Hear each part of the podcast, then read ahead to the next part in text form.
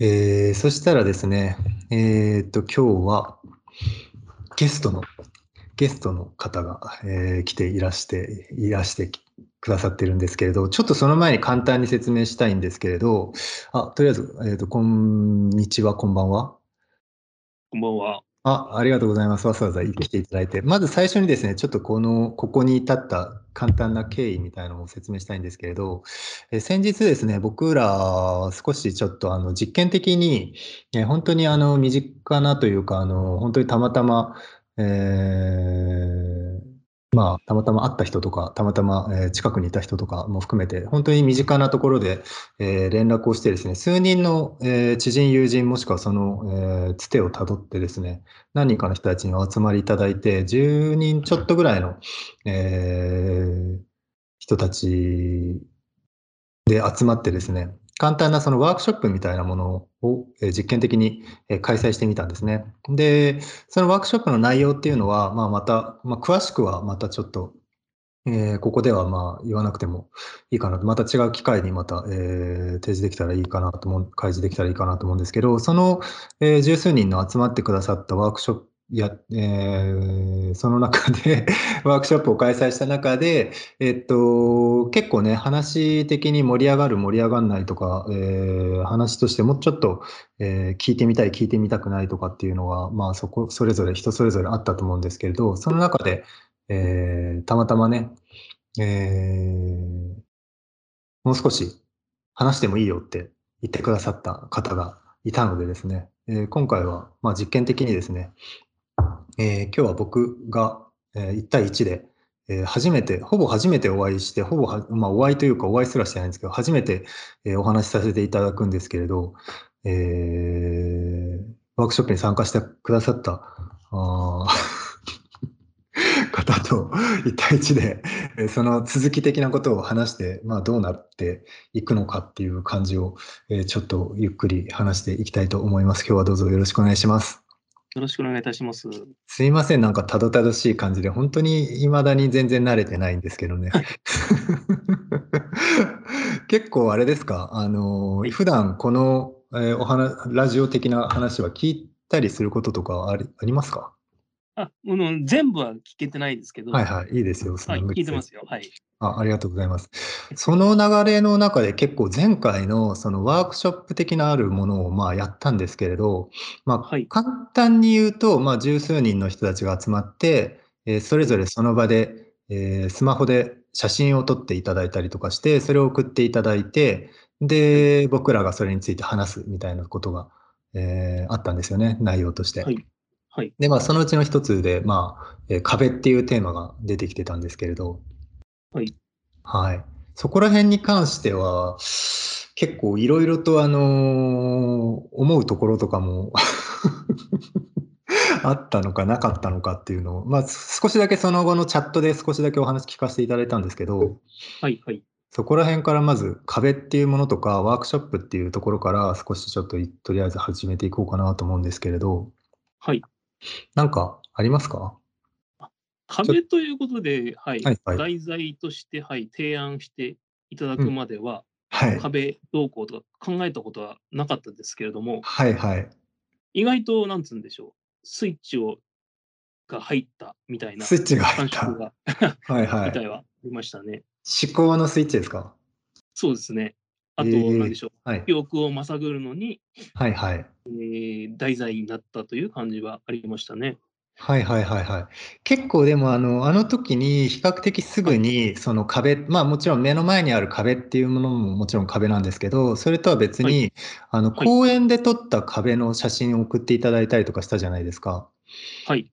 結構本当にだから具体的な壁みたいなもの、思い当たる節というか、今までの、はい、あ、壁見てきたなっていう、あの壁っていう感じですぐに具体物としての壁が思い浮かんだ感じだったんですか？あれもですね、皆さんの話とか、うん、皆さんが、えー、撮って送って見せていただいた写真とかを見ているうちに、うん、だんだんだんだん、あれは壁だったんじゃないだろうかっていうふうに でも壁ですよね。はい、壁でしたね。はい、壁でしたねっていう感じで、あの、えー、壁として思い出されなかったですね。あ、そうなんですね。そうですね。なるほど。結構でも僕思ったのは、その、はい、壁っていう、まあ、今言った通り、例えばワークショップの中で、壁っていうテーマがあるのと、あとそれを写真に撮って送ってもらう、はい、まあ、みんなが共有できる状態にしてもらうっていうのが、はい、意外とその2通りっていうのが、あの同時に起こってたなっていうのがあって、例えば壁っていうワードだけを渡されてたら、結構それこそその、あの、チャットですごく、あの、語られてたような、僕らが語り合ったような、はい、そういった壁に対する概念だったりとか、壁って何なの？っていう話だったりとか、えそういった話が結構いくらでもなんか広がるなって感じがしたんですけど、なんか普段の僕らのトークも、まあ比較的ね、そうやってその言葉でどんどんどんどん繋いでいっていく感じなんですけど、ワークショップの中では、初めてその写真っていう、まあマテリアルを使って、それをみんなで見て共有するってなった時に、結構本当に具体的な、当たり前なんですけどね、写真に撮ってるので、具体的な壁がポンって出てきて、それはそれで結構すごく新鮮だったんですよね。なんかその2種類、まあ普通に目で見てパーンって思う壁と、まあ、いわゆる壁っていうワードを聞いた時のイメージとか壁みたいなものが、はい。はい、なんかすごく2つがそれぞれあって、はい、面白いなと思って聞いていたんですね。で、送っていただいたあの壁に関しては、本当にその僕は結構公園の中にかなり唐突に壁が立ってるような写真だったので、はい、本当にすごい、うわ、本当に壁だって思ったんですけど、実際は、あと、まあ今話を聞くと、その後から、あ、あれも壁だったなと思っていって、写真を撮っていたにもかかわらず、後になってあれを壁として認識したっていうニュアンスだったんですか？そうですね、壁として考えずに、オブジェとかなんかそういう方向で頭の中では考えさせられるものだったので、はい、壁というふうには考えなかったというのをその時に気づきましたね。なるほど。それ結構面白いですけどね。はい、なんか、はい、確かにでも僕は入り口からしてその壁っていうテーマを与えられた中であの写真が送られてきたので、当然壁だと思っちゃいましたけど、えー、そっか、あれはオブジェだったのか。オブジェだったと。まあ、はい。はい。そういうふうに、まあ、あの、現場では壁というよりはもう強烈なあの、物体としての存在感は壁じゃないんですよね、あれ、現場で初めて見たときは。なるほど。一応ちょっとそ、あの、まあ、今言ったように、その写真、僕が見た写真としては、本当に、あの、比較的どこにでもあるような、え公園に、突如、ちょっと、まあ、松の木みたいな木の端に、から、え壁が、要するにセメントの壁みたいなものが突如現れている感じの写真だったんですけど、あれを実際見つけた時の、その、状況みたいなものってもうちょっと教えていただけます？あれ、すごい普通の話なんですけど、あれ、西船橋、JR 西船橋駅から、京成西船に乗り換える、えーはい、ちょっと道の途中にあるんですけど、はい、普通に乗り換えるとあの全然あそこ通らなくて、はい、ちょっと森があるので、つい森とかあると見たくなっちゃうじゃないですか。はいはい、なので、そこはでも別に全然歩けるような私有地とかじゃなくて、比較的人が通る、通れる場所なんですね。通れる場所ですね。はいはい。公園なので。はい、あじゃあ公園なんですね、一応ね。はい、公園と神社がありましたね。はいはい、あなるほど、はいはい。はい、なので、はい、そこを森に向かって歩いていくと、えー、公園と神社が出てきて、うん、みんなこの昼下がりのほのぼのとした時間を過ごしているのに、うん、よくよく見ると、その公園の端にドカーンと変なものがあると。コンクリの、コンクリですよね、はい、あれ。コンクリの。はい、コンクリですね。はい。それで何人かその辺に歩いてる、えー、おばあさんとか、はい、女子高生とか、はい、サラリーマンみたいな人とかに声をかけて聞いてみたんですが、はい、すごい行動力ですね。はい、何も知らないと。何ですかね。普段 目にはしているけれど、それが一体何なのか考えたことはないってことですね。ないってことですね。はい、あの目にしてる風にも言ってなかったですね。見えてなかったみたいな。ああ。ね、じゃあ聞いても、え、何のことですか？みたいな感じなんぐらいな感じでしたね。うん。なんかわざとわざと言ってんのかなと思うぐらいに知らないふりされ、知らないふりされちゃったのかなって思うぐらいに、へえ。気づいてないというか、感じでしたね。えー、でも実際はまあ、写真だけ見ると結構そこそこの面積ありますし、はい。まあ、目に入らないってことはないっていう感じなんですか、ね、そうですね。きっと入ってないわけがない。高さもだってそれなりに本当に壁ぐらいありますよね。2メートルぐらいあるんじゃないですか？ありますね。あの、普通の一般的な人間の大きさだと、向こう側は見えないですね。そうですよね。それが、まあ、屋外に唐突にあって、まあ、屋根とかは当然ついてなくて、綺麗に四角い平面の形で、まあ、厚さはあれ、10センチぐらいですか ?20 センチぐらいですね、あれ。10センチぐらいの。はい、うん。で、まあ、比較的みんな気にはしてないんですね、じゃあね。全く気にしてなかったですね。うん。でもまあ、ご本人として初めて見たときは、壁だっていう認識よりは、まずはじゃあ、何なんだこれはっていう、この物体はっていう感じだったんですね。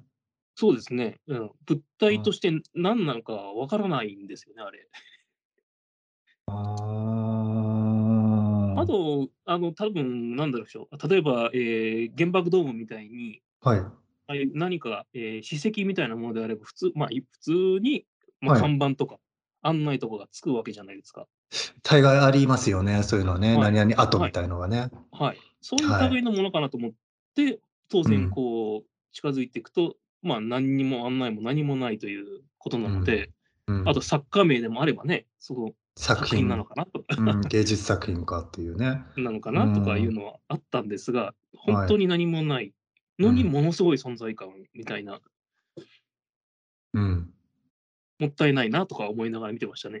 これをもっとアピールすればいいのにみたいな。もっとアピールっていうのはどういう何何どの方向に、はい、はい、この公園、うん、そその公園の名物になるんじゃないかみたいな。はい、あそういうことなんですか？な。どういう売りになるんですかね、それは？あれは何でしょう、あれ、一応、あの、えー、後で調べて、うん、えーうん、市役所の方に訪ねて、あの、送ったように、はい、あの、図書館か何かの壁の残骸だと。ああ、はいはいはいはいはいはい。松に食い込んじゃってたから、はい。まあ、そうすると松松を切んなきゃいけないから、はい。松を切るわけにはいかず、はいはいはい、はい、残したいから、壁の方を切って残したと。なるほど。いうかそういった歴史とかをそうやって書けば、おおとか言ってみんな読んで、立ち止まって見ると思うんですが、はいはい。この看板もつけずに、ただあるっていう。そうですね。実際どのくらいの方が問い合わせたりするんでしょうね。結構流暢な文体というか文章で返してくれたので、はい、まあもしかしたら過去にもあったんじゃないかなと何度かあって、定型文みたいのが もう用意されてて、はい。はい、これに対する質問がもし来たらみたいな。はい。ただそれも、えー、そのね、公園の探す公園船橋市の公園なので、うん、あのちゃんとホームページでたどり着ける物件なので、うん、そこに書けばいいのに。書いてないんですよね。うん、確かに。はい。うーん。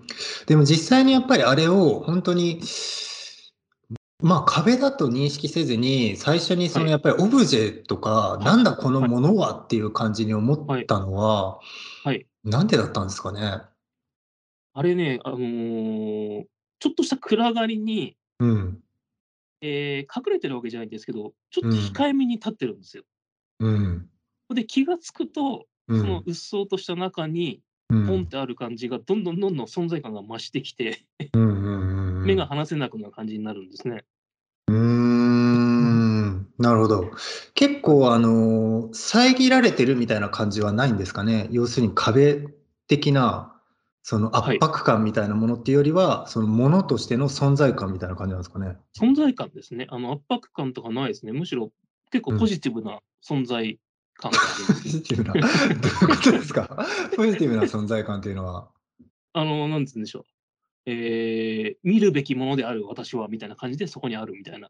ああ、なるほど。やっぱりまあ確かに壁っていうと、何らかその後ろ側をまあ遮るものだったりとか、まあ、はいもしくは自分の目の前に迫ってくるような圧迫感だったりとか、そういったものがありますけど、それを感じずにオブジェって感じたのは、その、ポジティブな存在感要するに、私は見るべきものなんだっていうような、その主張になったっていう。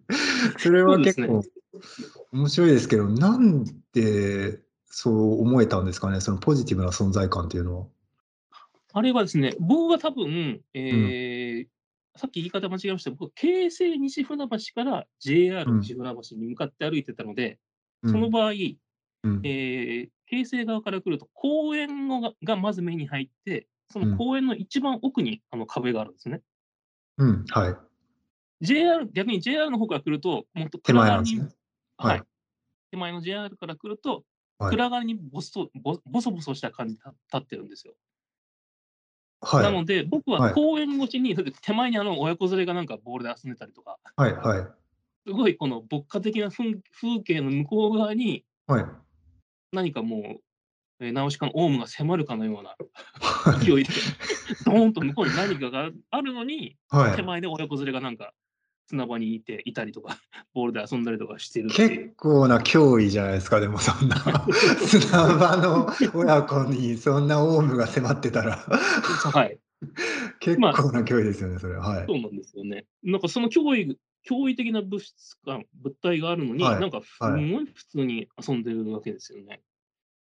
はいはいはいはい。それを見て、ああってすごい 思いましたね。ええ、でも裏から来るとどうなんですか？じゃあ逆に。結構結構な急坂を上がってきて、うん。木の中にこう紛れるような感じで見えちゃうんですね。あの JR ああ、はいはいはいはい。ま、実際なんかね、その松とかが立ってる場所ですもんね、はいはい。その、はい、はい。その松の林の中に紛れるような感じで見えちゃうんですね。いいきなりボンって。うんうん。その場合はそんなにあの威圧感というか存在ポジティブな存在感はないってことですか？あの、はい。もうあの日陰になっちゃっててはなんか、あの、あ、向こうに何か、えー、じゃあ、池と池とか家とかあるんだなとかぐらいの、本当の多分壁に見えちゃうと思いますね。ただの壁に。なるほど。まあ、なるほどね。ちょっと面白いですけどね。まあ、実際は本当にただの壁なんですけどね、多分。ただの壁なんですよね。本当はね。ただ裏と表で全然その存在感が変わってしまうんですね。そうですね。だから、あの、さっきのあのワークショップの場合と違って、はい、全方位的に見れる壁っていうことですよね。なるほど。ワークショップの時はもう、もう閉じ込められ、逆に言うと閉じ込められた中から見る箱の中の風景だったわけですよね。はい、確かに。ワークショップの時にみんな、皆さん、僕もですけど、はい、えー、送ったのはみんな。室内の壁ですよね。はい。箱の中。だ壁というか箱の中だった、うん、そうですね。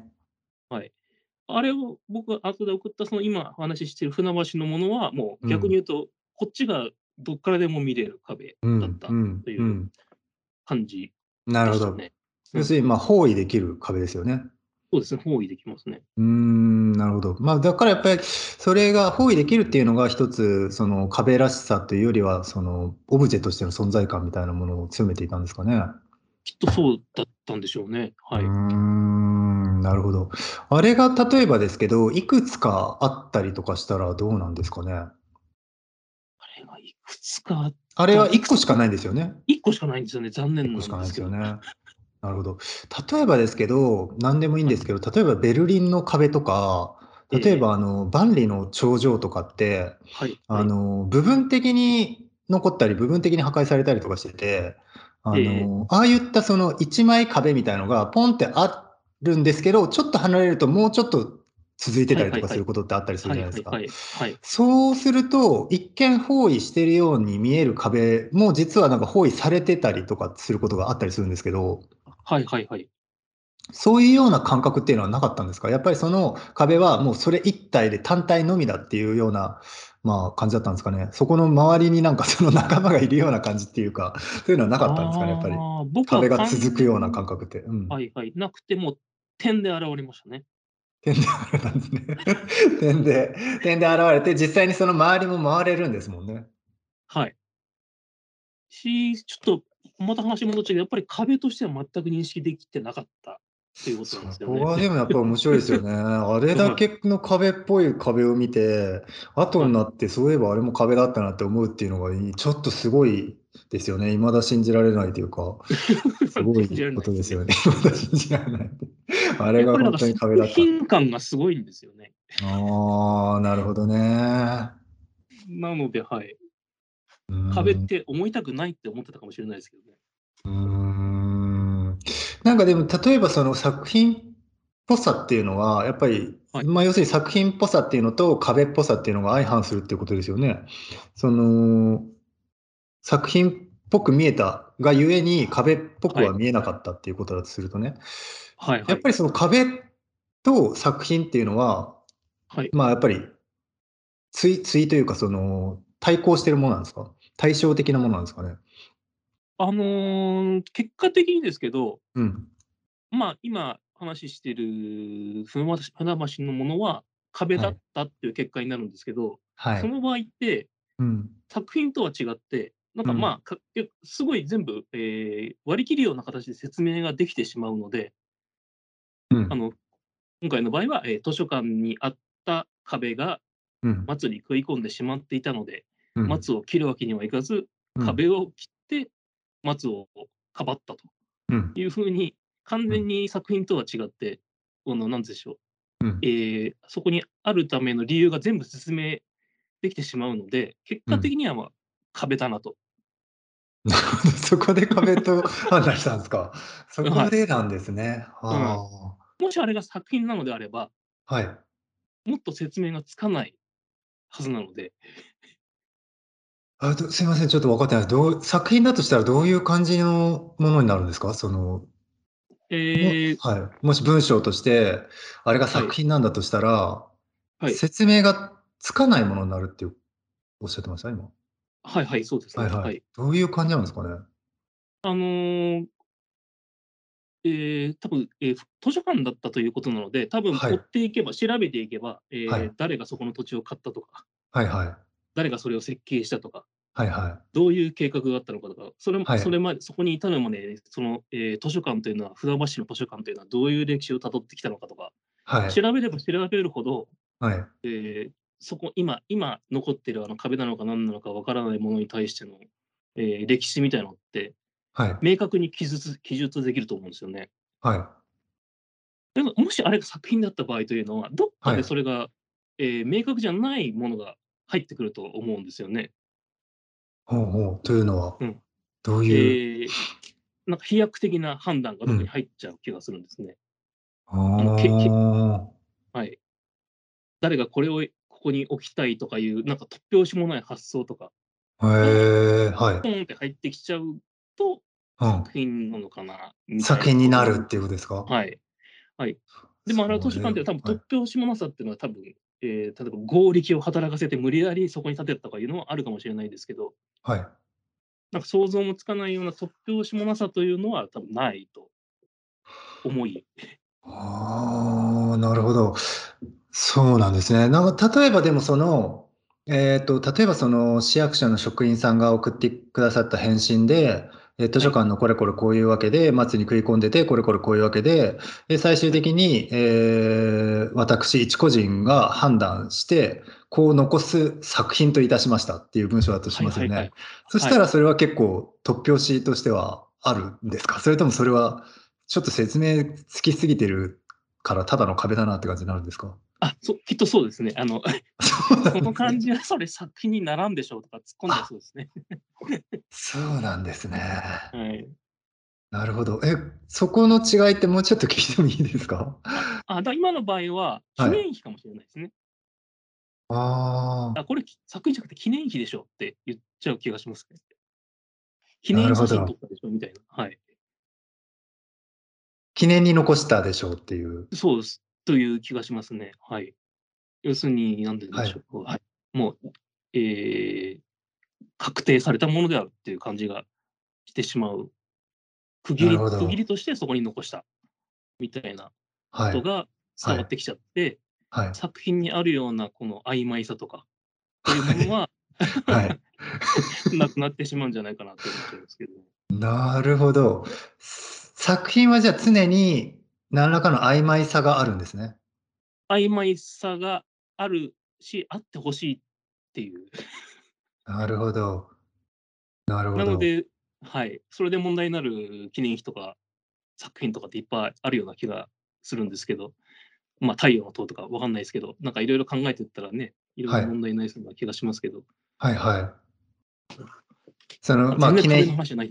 いやいや、いいと思いますよ。え、結構あの、その話は結構あの壁の話だと僕は思います。っていうのも、やっぱりそのさっきから話しているその作品なのか壁なのかっていう話って結構やっぱり面白いなと思うんですね。はい。それをま、一はい。つ、まあ、言い過ぎると、要するに例えばですけど、壁に絵がかかってるとして、まあ、分かりやすく壁と作品の関係があるとして、その時にその人が実際にその作品を見ている時に、まあ、壁は見ていないっていう事実ですよね。要するに対象物として対象を見ている限りは、まあ、その壁は背景になっているっていうことですよね。その対応関係みたいなものが、そのさっきの僕はあのオブジェなのか壁なのかっていう話にあるのかなと思っていたんですけれど、はい、その話が進んでいったときに、実際にその、はい本人としてはやっぱり作品っていうもの自体に曖昧さみたいなものが必要だっていうのが出てきて、えーはい、それが結構やっぱり面白いなって思ったのは、そのさっきの対応関係で、作品っていうものはやっぱり目を見張るべきものであって、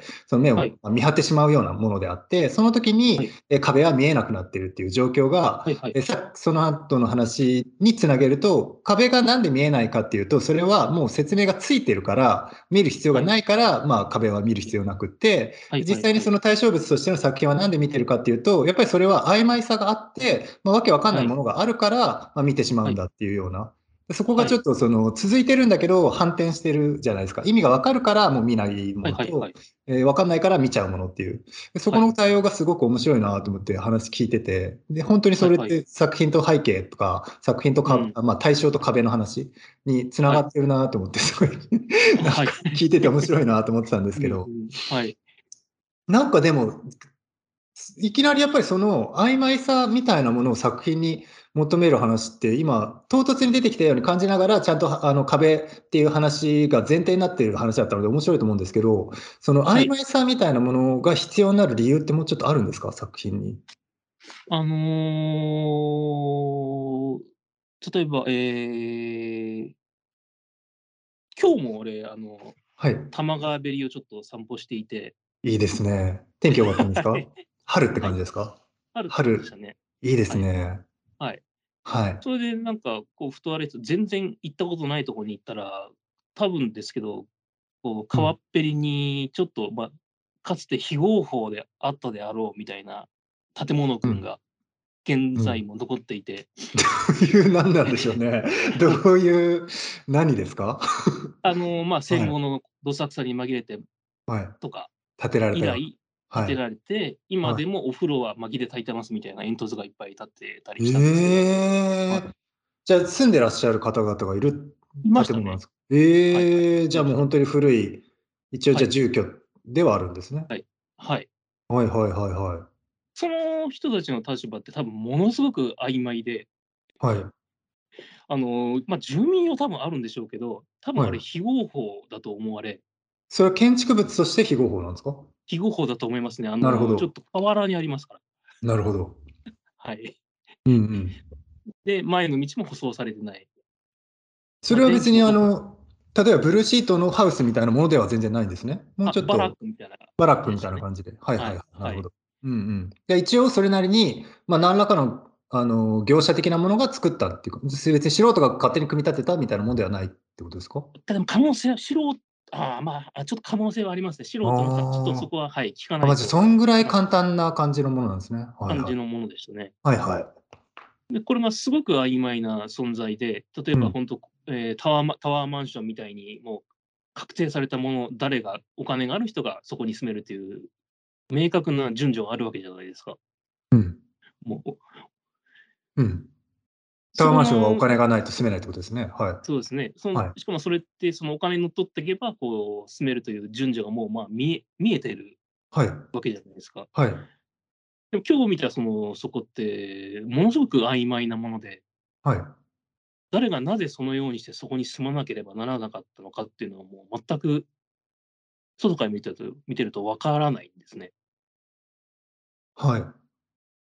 その曖昧さに僕いつもしびれてしまいああ、いいなと思って ずっとこう見ちゃいましたけれども。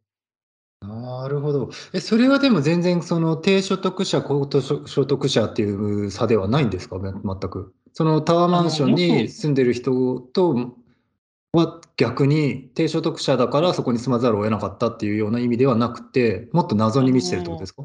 はい。そう、低所得者だけじゃないところであるっていうのは、って思いましたね。もうちょっと深い理由が。なるほど。それはどういった可能性があるんですかね、その謎としては。まあ、あの、大大大大きな声で言えないような理由がたくさんあると思います。なるほど。そうなんだけど、はい。はい。それは、えー、あその曖昧さというのが、はい。反転してはい。作品化するっていうか、あの、タワーマンションに住んでる感じっていうのは、要するにタワーマンション、いわば、えはい。壁に見えちゃうんですね。なるほど。で、その、今日見たような曖昧な存在の家屋というのは、はい。曖昧なので、反転して作品化するっていうか、例えば、本当の、えー彫刻作品を見た時と同じ感動があるというか。感動としては作品の感動なんですよね。それがじゃあ今日作品に見えたんですね？もう、そうですね。あの、いつもそれと、えー美術館に行って作品を見るとか、はい。えーギャラリーに行って作品を見るとのと同じテンションで、はい。そういったものは、えー目に飛び込んできますね。それに対してその、どういう感覚なんですね？謎だなっていう感覚なんですか？その何なんだろうこれはっていうような。はい、謎だし、あの、なんつうんでしょう、あの、うん。ん、あの、結構ふるふるさとなんですよね。多分、えーそうん。こから、うん。えー始まった場所であるというか、えっと、壁が壁が、えー建てる前の原野みたいなもので、うん。壁というのは、あの、そこがあったあってからこそ、えうん。ー右とか左とか上とか下とかを分けるために、後々うん。立つものであって、うん。そこには、あの、壁が立ちようがないというか、うん。もうただ、えー一個のものとして存在しているだけでうん。そこに後から壁を建てる建てないというのは他の人たちが決めることであり、うん。だからその作品を見る見ないというのは、えうん。ー見る側が決めるものであり、うん。うん。作品というのはもう存在してしまった以上、もうそこにあるものなので、どこに行っても多分同じだと思うんですよね。どこに行っても同じなんですか？その、例えばその川べりにあるそのバはい。ラックが移動されても、作品のままなんですか？あの概念としてですね、はい。あのそこで受け取った概念として、はい。えー受け取ると、はい。えーなんて言うんでしょう、そこから、えーその川辺にあるような家の概念を受け取ると、はい。それを元手にしてはい。あとは、えーその概念の中に壁を立てて、右とか左とか、1とか2とかを分けてしまうのは、こっちの私の問題である、みたいになっていく気がしますね。なるほど、ちょっと難しいですね。概念の中に壁を立てるのは見る側の、まあ、権利であり、自由であるってことですね。そういうことだと思います。その概念船橋のはい。はい。はい。あ。はい、川べりの概念は、川べりはい。のバラックの概念は、誰かはい。が規定したものなんですか？えーそれが非常に難しいと思いますね。規定されてしまったのかもしれないですね。そうですね、その作者がいるのかどうかっていう問題だだと思うんですけど、その作品に対してはい、の。はい、はい。はい。その、えー規定されてしまったものであるっていった場合には、えーうん。それはもうまさしくそういうふうに言ったその人のうん。責任になると思いますね。はいはいはい。なるほど。はい。で、規定されてない、ただそこにあるものだといった場合に、はい。じゃあ自分の責任じゃないという責任の放棄になるかというと、はい。そうそうもならないし、はい。とにかくなんですよ、そこに目を留めてしまうと、はい。えー作品とかが起こる場所なので、はい。責任としては、えー負うことになりますね。そこのうん。はい。なんとなく言ってる意味わかはい。分かります。はい。えっはい。と、多分その、作作品っていうのは、常にそのはい。作者がいるっていうわけではまずないんですよね、きっとね。だから、はい。はい。その、ま、例えば一例としては、例えばその、えー作品と観客の関係が、まあ、概念を規定するっていうことは全然あり得るので、その作者不在はい。っていう可能性は全然あると思うんですね。だ、そうはい。いう形だったりとか、えーっていう意味で言うと、ま、確かに作者が必要だとは別に思わないんですけど、その作品に対して。はい。うんうん。ただ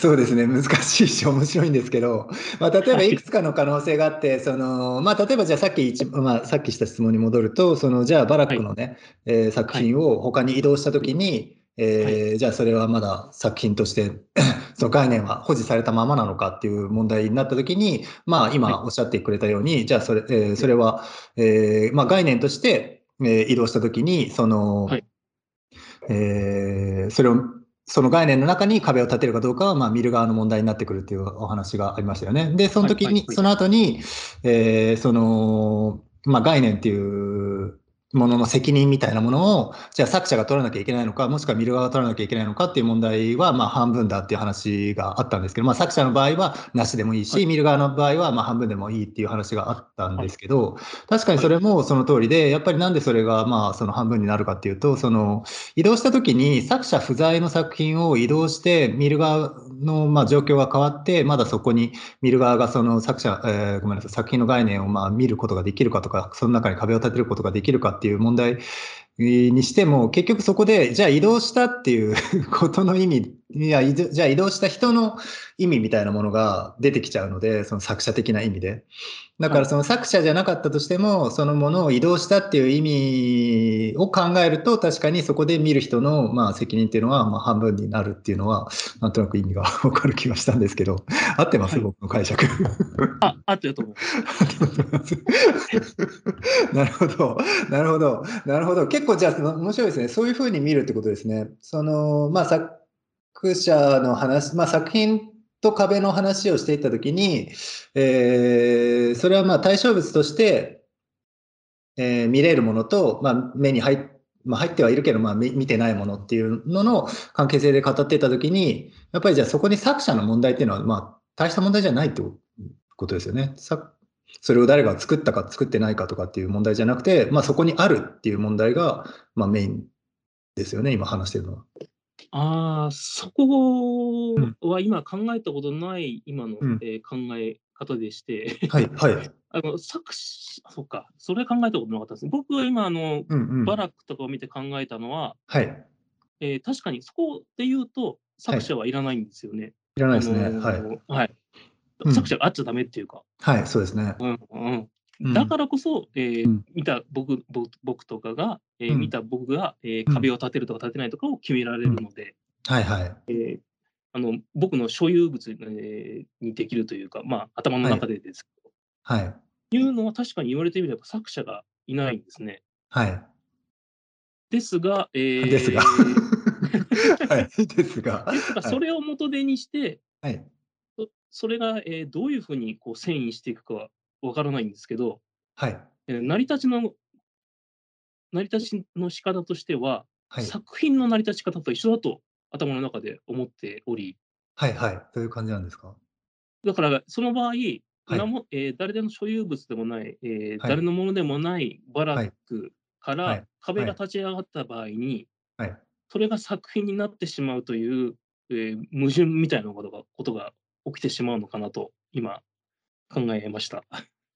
何ですか、何ですか？壁は作品ではない。はい。はい。壁は作品ではないはずなのに、はい。なえー、名もなきバラックからはい。2の場所に、えーはいえー何か右と左を分けるようなものが、もしそこにできた場合、はい。元手にしてるのは名もなき場所なので、はい。それこそが、えー作品の起こる場所だという概念で言ってしまったので、はい。でもそこに実際に物が立ってしまったら、はい。ちゃんと概念にのっとってるので、壁が立とうとなんだろうと、それが作品になってしまうという矛盾を抱えるのが作品である。ということ言ってる、ごめんなさい、僕ちょっと分かってなくて、言ってる意味は、あの今普通に入って普通に聞いてて、最終的にその概念中の、えー、壁がどうあがいても作品になってしまうっていうのはすごく分かるんですけど、それがなんで矛盾になるんですか？な何と矛盾してたんですか？今。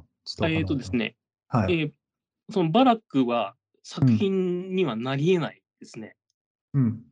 あすいません、分かった。壁っていうのが、まあ、要するにその、対象に対しての壁っていう意味で、作品であってはならないっていう意味の壁が作品になってしまうっていうことが矛盾だったんですね。すいませんでした。僕はちょっと分かってなかったです。はい、はい、なるほど。で、まあ確かにそれはそうですね。本当にその通りですね。なので、一番最初に公演で見た、その壁を実際に作品だと思ってしまった感じだったりとか、その迫ってしまう、はい、迫ってくるような、その存在感として見た、オブジェとして見たっていう感覚が、まさにそれに近いですよね。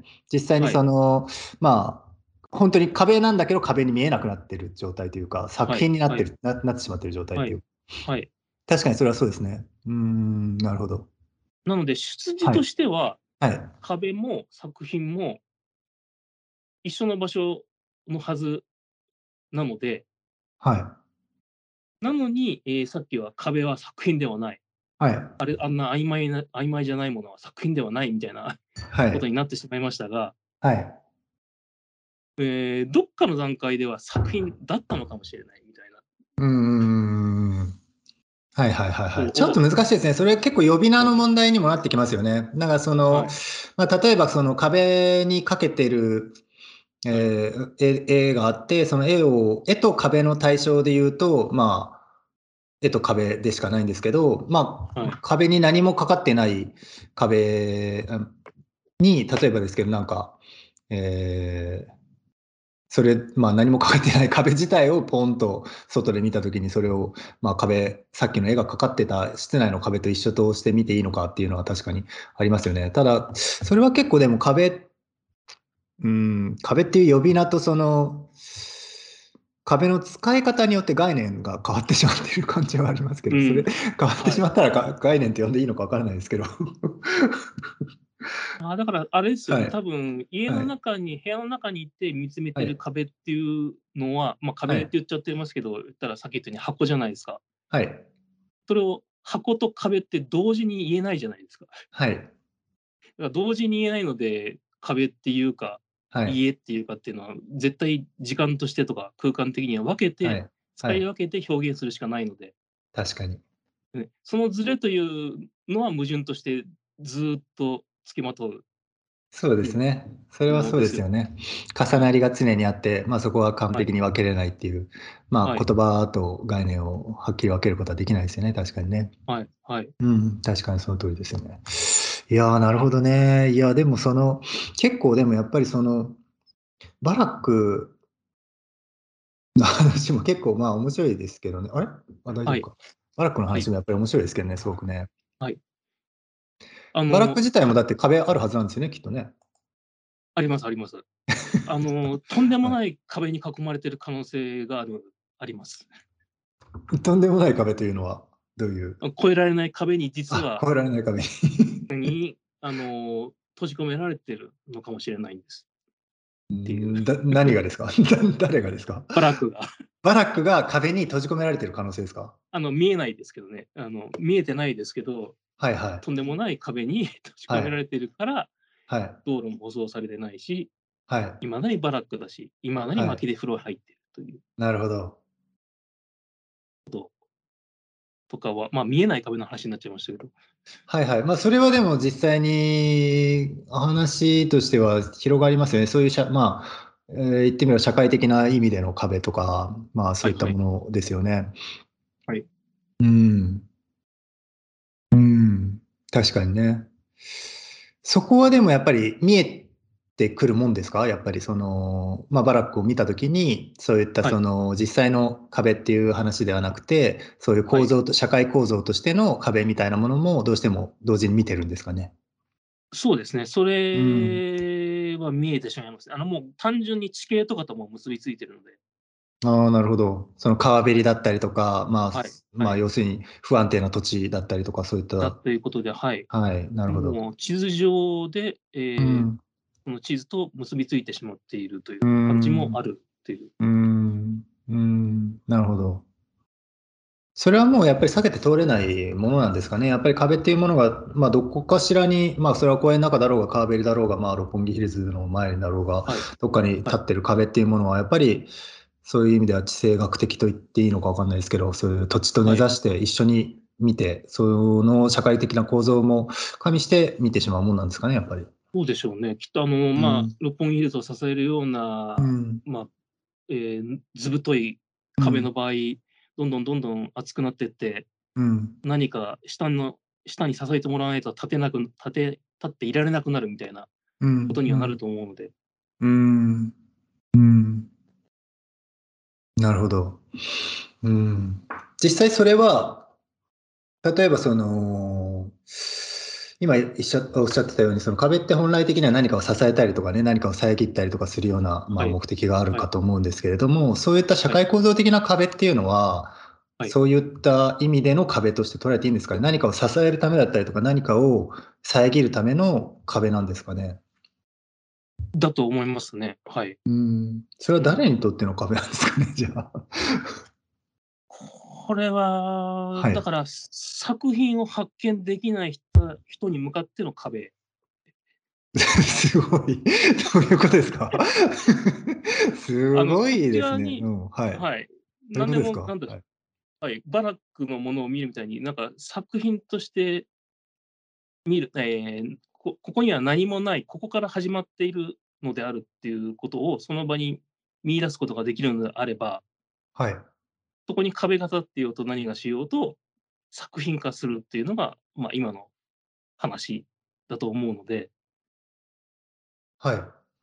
なので、誰もがあの別に、えー、美術作品とかではなく、えー、作品としてそこそこ,、えー、そこの辺で姿勢姿勢から、えー、道を歩いててどこにいても作品を見出すようなテンションでいれば、えはい、まあ、壁はなくなるのかなっていう感じはしますけどね。なるほど。それはじゃあそ なるほど。それはじゃあその社会構造的な意味でのまあネガティブな意味のかまあその壁も見方によって変わるっていうことですよね。あ、そう、ここであのさっきの船橋の話に戻ると、はい。船橋のさっきの壁というのは、やっぱりあの自分としてはあの作品として思いたいんですね、どうしたら。はい、わかります。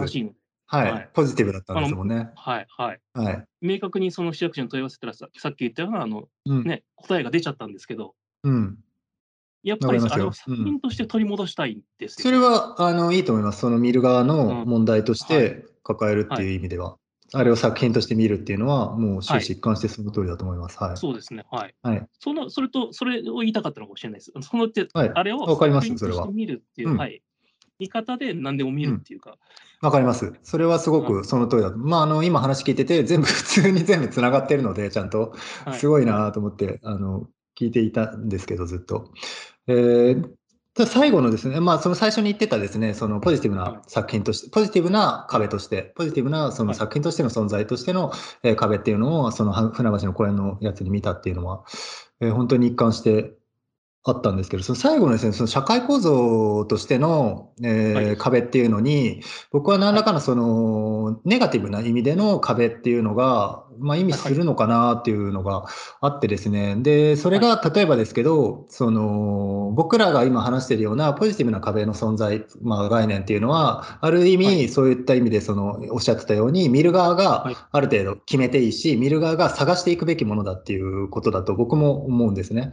で、それによって、まあ、ポジティブな壁っていうものえが発見できるし、実際に、え社会構造的な意味での壁っていうのは、まあ、それをなくすことができるっていうのは、すごく、まあ、希望にあふれたいい話だなと思って聞いてたんですけど、なんかその社会構造的なネガティブな意味での壁っていうのは、やっぱりその見る側の人だけに限定されずに、どうしてもその壁を立てる人たちの、まあ、えー、意思だったりとか、まあ、はい、まあ、力だったりとか、そういったものもあるのかなと思って、ちょちょっとだけ聞いたんですけど、はい、まあ、そこはそこまで気にしなくていいんですかね。あくまでその見る側の、えー、ものと、見る側がまあ決めていくものとして、壁、ポジティブな壁っていう、ポジティブな存在としての壁っていうのは決めていいんですかね、別に。非常に難しい。はい。はい。壁はどうしたって立てるやつがいるので。そうですよね。はい。はい。それを無視するわけにもいかず、かといってそればっかり相手にしていると、本当に、はい、えー、こっちも、その壁という箱の中に入ってしまい、結局閉じられてしまう可能性があるので。なるほど。そこの対処に対しては、うーん。ちょっと、ええ難しすぎてちょっとわからないですね。難しいですよね。その、なんかですね、そのいや、でもすごくあのいろんな本当に示唆をいただいて、むちゃくちゃ面白いなと思って聞いてたんですけど、やっぱりそのものが壁なのか対象なのかっていうのが、まあ、ある程度その問題意識としてその見る側の問題、要するに見る側とその対象としての問題、対象との関係の問題に集約できるっていうのは絶対そうだと思うし、そういう意味でその見る側の心意気次第というか、見る側の姿勢次第で、あっちの対象の見え方が変わってくるっていうのはもう本当にその通りだと思うし、それがまあ作品を見るっていうことの面白さだとも本当に思う思うんですね。だからそれ自体の話、はい、本当にそうだなと思って聞いてたんですけど、うん、はい、その最後のその社会構造の問題っていうのは、要するにそこから外れた問題になってるんですね。だからなんでかっていうと、単純にそれは個人と、個人の見る側と対象の関係だけの話じゃなくて、どうしてもそれがいくつか複数になって重なっていったときに、そういうまあ社会的な構造としてがっちり組み上がってきてる関係の中で、個人の視点っていうのが、まあ、どういう意味を持ってくるのかっていうのがちょっと、難しいなって思うところですよね、やっぱり。そうですね。今、はい、今ここで2人で話してたのって、結局壁を、壁のようなものとか、はい、壁みたいなものとか、えーはい、壁ってこういうことじゃないとか、例えとか、えー、はい、いろいろな壁そのもののことを話しているようでいて、その周りのことを話してみたいな感じなのに、はい、今おっしゃったような社会的な壁って、本当に壁を立てるじゃないですか。はい。はい、なので、ちょっと対応できないというか、こっちは別に壁とか言ってるけど、あのいろいろ例えとか似ているものとかで話しているのにみたいな。はい、なるほど。感じなのに、今言った社会的壁って本当に壁なんですよね。うん、なるほど。確かに。はい。うん、なので、ちょっと対応できないっていうか、唖然としてしまうというか、えみたいな逆になっちゃいますよね。うん、確かに。そうですね。うん。確かにそうですね。本当にその時ってもう本当に存在としての壁とかではなくて、まあもう、はい、なんていうんですかね、行為ですよね。そういう力による行為ですよね。完璧にその、それこそ取り込まれて、取り込まれていうか、囲まれてしまうとか、はい、でそういうようなことですよね、壁の意味としてね。はい、うんうん。普段やっぱり結構そうやって、今日も散歩なさってたっておっしゃってましたけど、普段そうやって常に 何らかの作品の存在を探して歩いてらっしゃるんですか？あのー、なんていう極力、あのー、本当に美術館とか行くのと同じテンションでいようという感じですね。うん見だ見出す努力さえすれば見出せるぞという気持ちでいると楽しいですね。はい、カメラとか持ち歩いたりするんですか？まあ、カメラまあ、スマホ持スマホで。ってるぐらいですけどね。なるほど。はい。そその程度なんですけど。うん。いや、でもいいですよね、絶対ね。そうですね。うん、はい。うん、確かに。なんかね、僕ね、最近ね、あの、はい、カメラ買って、はい、あのカメラを持って外に出ることが増えて。でそうするとやっぱりね、はい、なんかい。つもより、まあ、撮る撮るためにってわけじゃないんですけどなんかあの、い、つもよりキョロキョロしている気がします散歩の時に。はい、なんかそうやってちょっと前のめりでいくと。え？スマホとはやっぱり違いますか？そうです。なんかですね僕スマホを持ち歩く習慣があんまなくて散歩の時ってスマホとか持ち持ってなかったんですけど、いや、はいはいはい。うん、だからなんか逆にあのカメラ持ってると、なんか前のめりになってる気がして、なんかを、なんか、なんかを見つけれる気がして、確かに、確かにちょっと前のめりでいくといいなと思いました。話聞いて。確かに。そのためだけにカメラを薄でもいいから持っておくと違うかもしれないですね。そうです、そうです。別に撮んなくても全然いいんですよね。はい。実際は。うん美術館行く時もそうなんですか？美術館の中でも、やっぱり結構、逆に言うと、散歩の時と同じく前のめりで行く感じなんですか？ああ、そうですね。はい、そうです。そういうこと。うん。逆に言うと散散うん。かもしれないですね。うん。そうするとやっぱりあれなんですか？その、何らか絶対発見できるもんなんですか？あの、その時に発見できなくても、うん。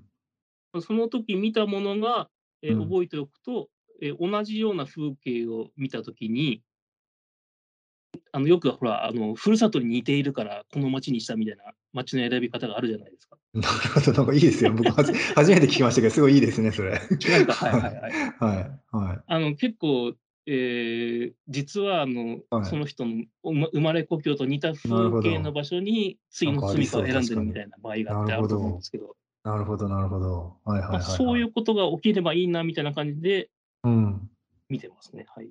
なるほど。じゃ逆に、はい、はい。逆に例えば美術館行って一生懸命見て回ったけど、今日は一個も作品が見れなかったっていう時とかあるんですか？あの、それはあります。今日は壁だけだったな、みたいな。壁、壁があったなと、壁が打ち立てられたなっていう感じで作品はなかったな、みたいな。そうですね。あの作品のつもりで出されてるけど作品じゃなかったなとか、そういうのありますよ、すごいですね。そういう日はどどういう気分なんですか？帰った、もう壁しか見ないで帰った日ってどういう気分なんですか？だったら散歩してりゃよかったってあ、そうなんだ、やっぱり。あ、そうなん外の方がいい作品見れたっていう感じで。はい、はい、はい。あの例えばほら、どっか遠く行って美術館見てそうなっちゃうと、だったら街歩いてればよかったみたいなあことになりますよね。なるほど。まあ、確かにね。そまあ、でもそれもなんか、あやなんていうんですか、やっぱり当たり外れがあるんでしょうね、絶対にね。当たりしかないってことは絶対ないですもんね。はい。うん、なので、まあ、ね、外れを恐れずに見るしかないんですけどね。そうですよね。結局だって、見ようと思ってもね、やっぱりダメな時はダメですからね。はい、それは別にそれで、それが悪いっていうわけじゃないっていうか。うんはい、そういう時もあるってだけの話なので。そうですね。はい。確かに。いいと思います。なんかでも、なんかすごく、あの、面白かったです。壁っていう話で、最終的にはやっぱり、その、世界の見方というか、作品の捉え方というか、はい、まあ、認識の仕方というか、はい、そういうものを、まあ、学べて すごくいい話を 聞かせていただきました。ありがとうございました。ありがとうございます。はい、本当に 大丈夫ですか？何か、何かおっしゃりたいこととかありますか？あ、えー、またこれで、はい、はい、後々考えることが、あ、ぜひぜひ。なので、そうですね。これって僕、はい、そうですね。僕がここで一回バトンタッチで、後半はもう一人、あの、お話しするので、はい、そっちでまた話していただけたら、わかんないこととか、そっちに聞いて、ぼもう僕のなんか言ってることがわかんなかったとかも、そっちに聞いてくれたら全部いいと思います。はい。ありがとうございました、本当に今日は。ありがとうございました。楽しかったです。それでは、また、またまた。